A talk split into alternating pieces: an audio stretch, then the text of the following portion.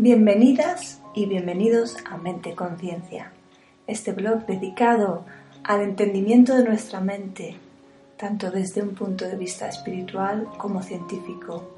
Este es un espacio para que te puedas reencontrar con tu esencia de nuevo, para crear conciencia y transformar tu vida y la de otros.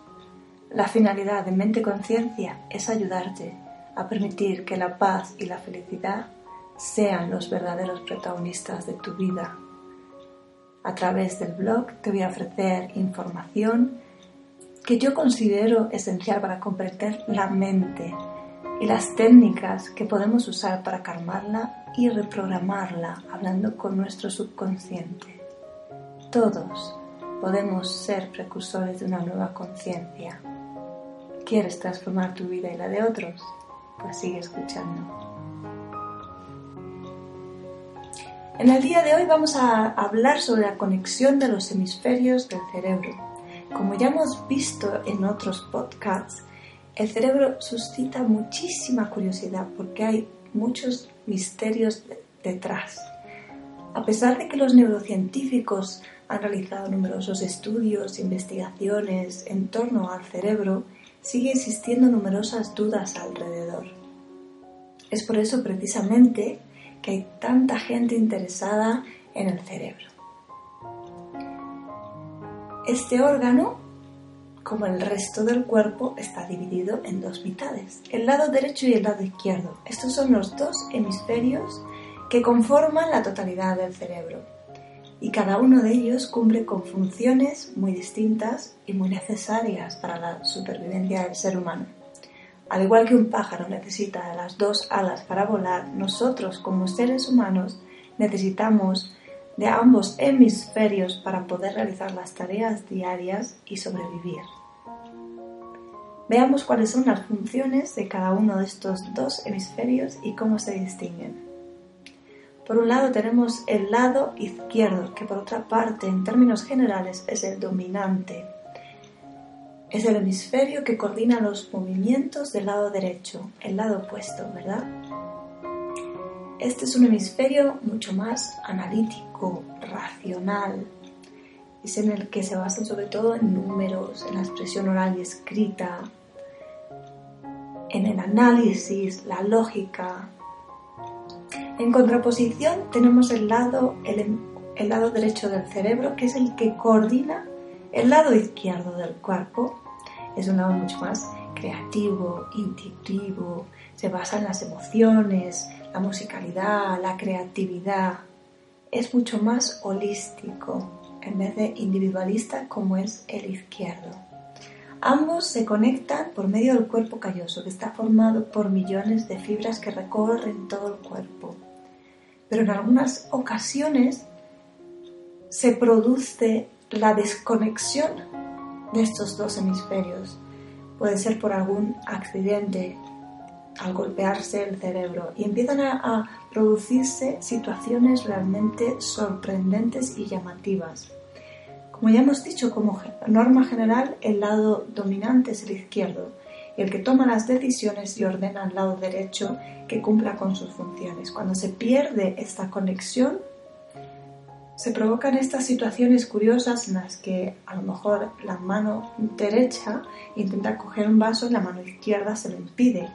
O en la pierna izquierda quiere correr y la derecha quiere estar parado. Con lo cual, al final, como vemos, es muy importante que exista la conexión entre ambos hemisferios para que se pueda realizar todas las funciones diarias de una manera coherente.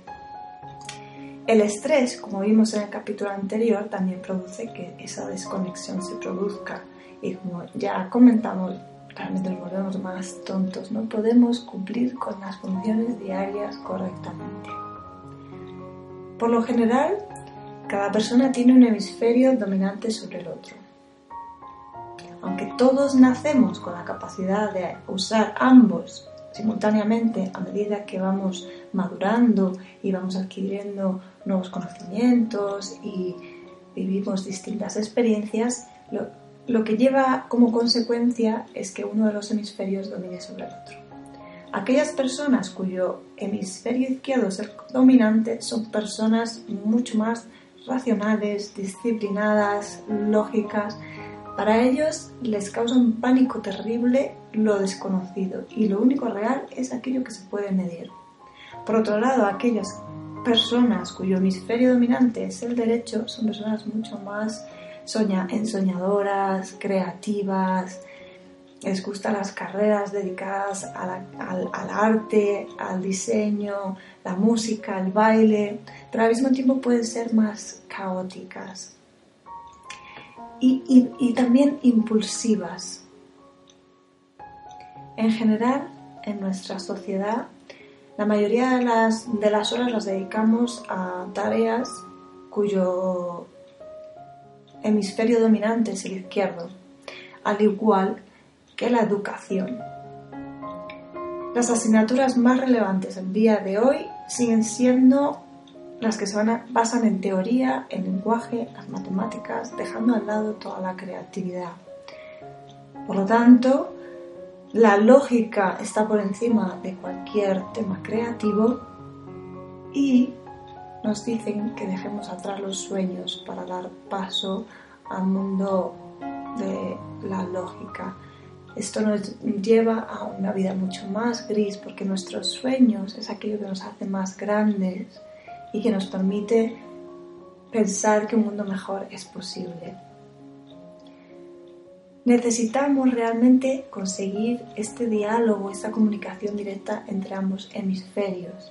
Y como ya acabamos de comentar, el hemisferio izquierdo en general es dominante, por lo que para hacer que se compense la balanza y permitir que el hemisferio derecho también pueda llevar a cabo distintas funciones, lo que podemos hacer es hacer ejercicio físico, salir a la naturaleza, alguna actividad creativa y sobre todo para mí la que practico diariamente es la meditación, la que te permite silenciar la mente, indagar en tu interior, poder activar el lado derecho mientras silenciamos ligeramente el izquierdo, poder conectarnos con nuestro subconsciente, reducir el estrés y sobre todo al final sanar cuerpo y mente, que es lo más importante.